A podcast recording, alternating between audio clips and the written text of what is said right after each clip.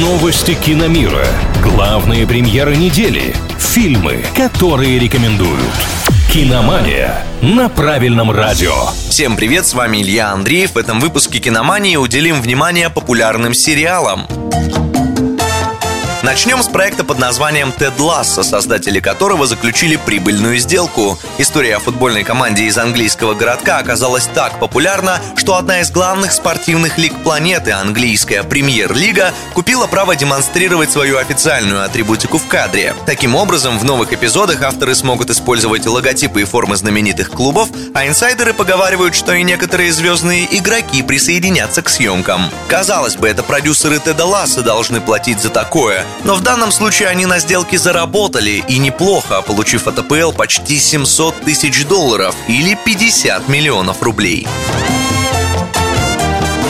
Представители корпорации Роскино назвали российский сериал, который в этом году охотнее всего покупали для показа за рубежом. Самым желанным для иностранцев оказался детективный триллер «Перевал Дятлова». Разные компании приобрели права на показ проекта в Латинской Америке, США, Канаде, Австралии и многих других странах. Причем окончательный список еще не сформирован, потому что дистрибьюторы сейчас ведут переговоры с еще несколькими сервисами, которые хотят демонстрировать в Восточной Европе историю о таинственной пропаже туристической группы в 1959 году. Также в Роскино отметили, что уже несколько лет Россия является одним из главных сериальных поставщиков на международном рынке. Да и зрители тоже отмечают, что отечественные многосерийники как никогда смотрибельны и хороши. На этом у меня пока все. С вами был Илья Андреев. Услышимся на правильном радио. Киномания на правильном радио.